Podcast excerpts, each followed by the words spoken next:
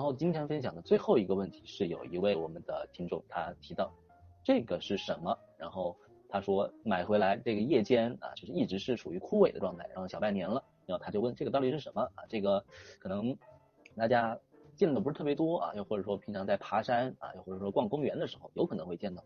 啊。这个的话是叫做马醉木啊，马醉木。呃，不知道这位提出听众的呃提出这个问题的他在哪儿啊？就是马醉木它原产的话在我国，但是福建啊、台湾啊、浙江啊、江西啊、安徽啊，主要是原产产这些地方。然后从这个地理的这样一个分布可以看出，就是它是比较喜欢酸性土壤的啊，也就是说它主要是产在我国的南方啊，基本上在我国的南方的这样的一些植物，它都是比较喜欢酸性的土壤的。然后另外的话，它也是属于杜鹃花科的啊，那么。呃，如果大家过去有种植过杜鹃花的话呢，大概也一目了然了，就是杜鹃花科基本上也都是喜欢酸性土壤的啊。那么既然它出现了这样一个叶片发褐的情况，那么很有可能就是它的使用的土壤不是酸性土壤，是那种偏碱性的土壤。这个出现这种情况，其实在呃如果大家过去有种植过蓝莓的话，也可能会有类似的情况，就是蓝莓种着种着会发现它的叶片顶端就开始发褐，然后整体就开始枯萎了啊。这也和蓝莓它对于土壤的要求有关啊。蓝莓它也是喜欢这个酸性土壤的啊，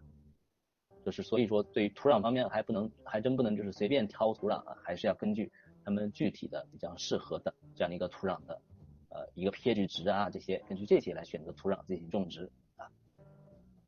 啊那么如何进行土壤调酸的话，也简单在这里给大家分享一下啊最容易的方法是可以使用这个叫做米醋兑水浇灌啊，然后也可以使用一些硫酸亚铁啊，硫酸亚铁在这个蓝莓的种植当中是使用的非常多的。啊，当然的话如果你呃省呃那个想要下本钱啊，想要种出更好的话，你也可以使用直接使用那种酸性土啊，就是常见的那种酸性的泥炭土啊，它本来就是呈酸性的，种植这些不论是这个马醉木还是蓝莓啊，还是其他的一些喜欢酸性的，像是这个绣球之类的啊，都是非常好啊，也都是非常推荐大家使用的。